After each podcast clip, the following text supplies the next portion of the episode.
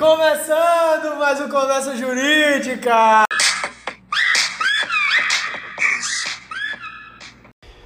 Hoje no Conversa Jurídica nós vamos falar sobre Schuld e Haftung. Primeiramente, vamos saber o que é o Schuld. O Schuld é a dívida do devedor com o credor. Já o Haftung é a responsabilização, ou seja, é a consequência do não cumprimento da dívida por parte do devedor. Tendo conhecimento disso, temos duas questões que é de fundamental importância para o entendimento do assunto. É possível Schuld sem Haftung? Sim, em caso de prescrição, é onde o credor, que possui o Schuld, deixa a dívida prescrever para mover a ação. Nesse fato, ele deixa de cobrar o Haftung, ele perde a, a responsabilização.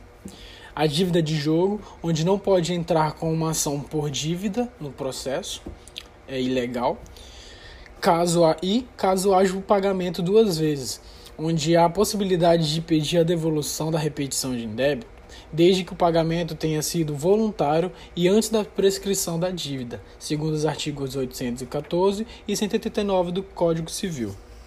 O artigo 189 fala o seguinte: violado o direito, nasce para o titular a pretensão, a qual se extingue pela prescrição nos prazos a que aludem os artigos 205 e 206. Já o artigo 814 fala: as dívidas de jogo ou de aposta não obrigam o pagamento, mas não pode se recobrar a quantia que voluntariamente se pagou, salvo se foi ganha por dolo ou se o perdente é menor ou interdito.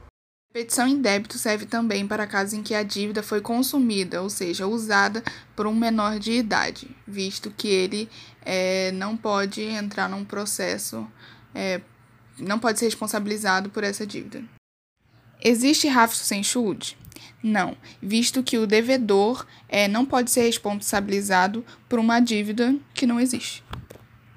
No entanto, há a possibilidade de ter rafto por schuld de outrem, é, onde é possível o indivíduo ser responsabilizado pela dívida de uma outra pessoa, nos casos de fiador e nos casos de aval, é, respaldados nos artigos 818 e 932 do Código Civil.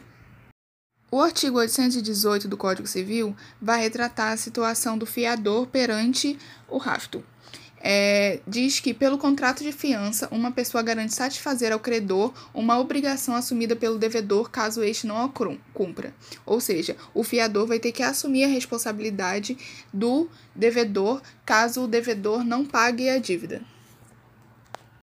Além desse, temos também dentro de Rafton por Schuld de outrem o artigo 932 do Código Civil, que vai afirmar que é, também são responsáveis pela reparação civil. Os pais pelos filhos menores que estiverem sob sua autoridade e sua companhia, o tutor e o curador pelos pupilos e curatelados, o empregador ou comitente por seus empregados, serviçais e prepostos no exercício do trabalho que lhes competir, os donos de hotéis, hospedarias, casas, estabelecimentos é, pelos seus onde se albergue por dinheiro, mesmo para fins de educação pelos seus hóspedes, moradores e educandos, e também os que gratuitamente houverem participado nos produtos do crime até a concorrente quantia.